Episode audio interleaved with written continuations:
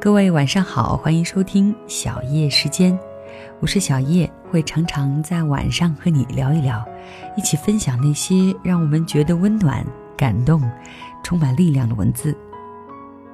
那你的安全感来自哪里？小的时候可能安全感来自于父母，长大后安全感可能会来自于家庭，来自于单位。不过，其实真正的安全感，也许。来自于我们自己。今天的节目当中，我们就一起来分享来自作者小楼的一篇文章，题目叫做《所谓成熟，就是不再向他人索取安全感》。所谓成熟，就是不再向他人索取安全感。高中时，我被班上同学取了个外号，叫亚军。关于名号的由来是这样的：那几年，我的考试成绩一直奇迹般的稳定在全班第二，倒数第二。你已经猜到了，还有一个叫冠军的家伙，常年占据班级倒数第一的宝座，雷打不动。我们俩就这样相依为命了，几乎整个高中生涯。要问我高中时期最爱的人是谁，非冠军莫属。虽然这么说有点幸灾乐祸，正因为有了冠军的存在，我才能在那几年理直气壮的不思进取。你看，这不还有比我更差的吗？换言之，倒数第二的我在倒数第一身上源源不断的摄取安全感，这种安全感安慰着我，让我得以远离焦虑和自责。后来悲剧发生了。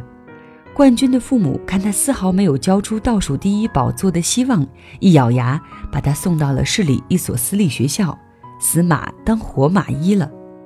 于是我变成了冠军。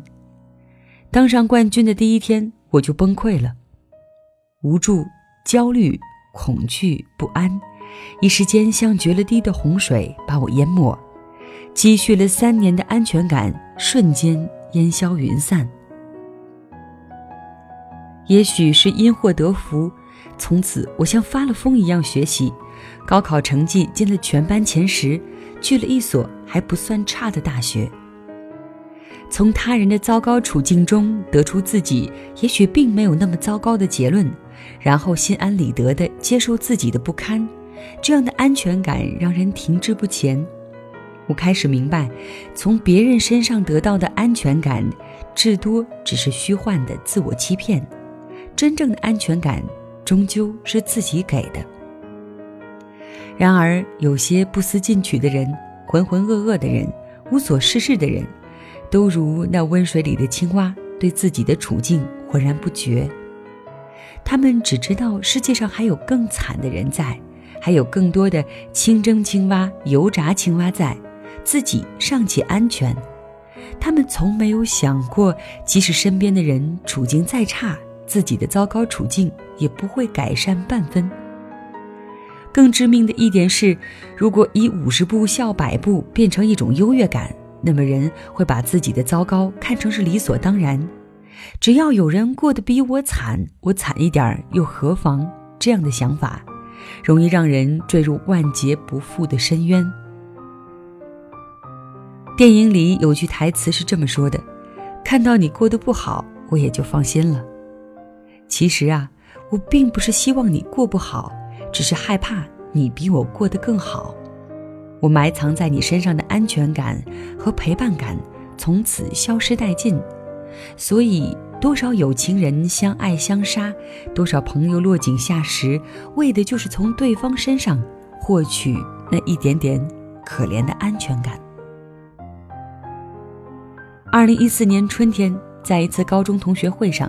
我又见到了冠军，令我感到震惊的是，冠军成了名副其实的冠军，连续三届是马拉松长跑冠军。当年他转去私立学校之后，在学习上还是毫无起色，然而他在体育上的天赋却被当地一所大学的教练发现。之后他被那所大学录取，在学校田径队占据了一席之地。在接下来的三年里，他迎来了自己天赋的大爆发。三年马拉松，三个冠军。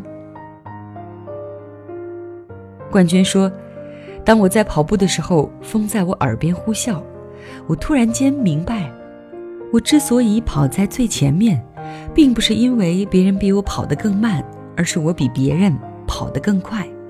这才是我的安全感所在。别人都给不了我安全感，唯一可以给我安全感的，只有我自己的强大和无懈可击。”把安全感寄托在他人身上，与自己建立安全感，是一个人弱小与强大、自卑与自信、幼稚与成熟的分水岭。从他人的弱小或者苦难上面索取安全感，只是懦夫和自欺欺人者麻痹自己的借口。因为从始至终，这样的安全感并没有让你变成更好的人。而真正的成熟，无非就是不依赖、不索取，自己赐予自己安全感。